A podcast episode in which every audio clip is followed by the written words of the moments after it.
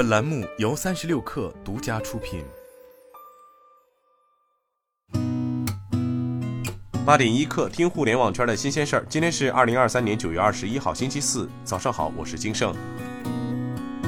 据澎湃新闻报道，九月十九号，花西子发布一封信回应李佳琦带货翻车事件引发热议。据知情人士消息，品牌相关声明内容等跟花西子公关部没有任何关系，非公司公关部撰写。发布之时，整个公关团队都不知情。上述知情人士还透露，公关部相关决策层已离职，已有部分花西子公关部人员在社交媒体留言称已离职。另据了解，目前花西子公关部仍有几位员工在职，但他们也倾向于离职或已经决定离开。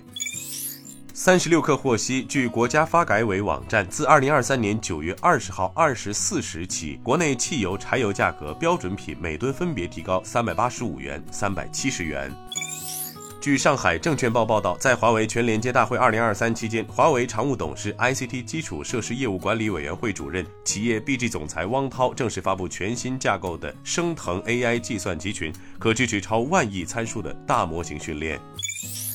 据界面新闻报道，马斯克的脑机接口初创公司日前宣布，该公司已获得一个独立审查委员会的批准，将进行首次人体试验，对瘫痪患者的大脑植入设备。这项研究旨在测试无线全植入式脑机接口的安全性和有效性，使瘫痪患者能够用大脑控制外部设备。据界面新闻报道，迪士尼首席执行官罗伯特·艾格九月十九号表示，华特迪士尼公司计划在未来十年内斥资约六百亿美元扩大其主题乐园及游轮业务。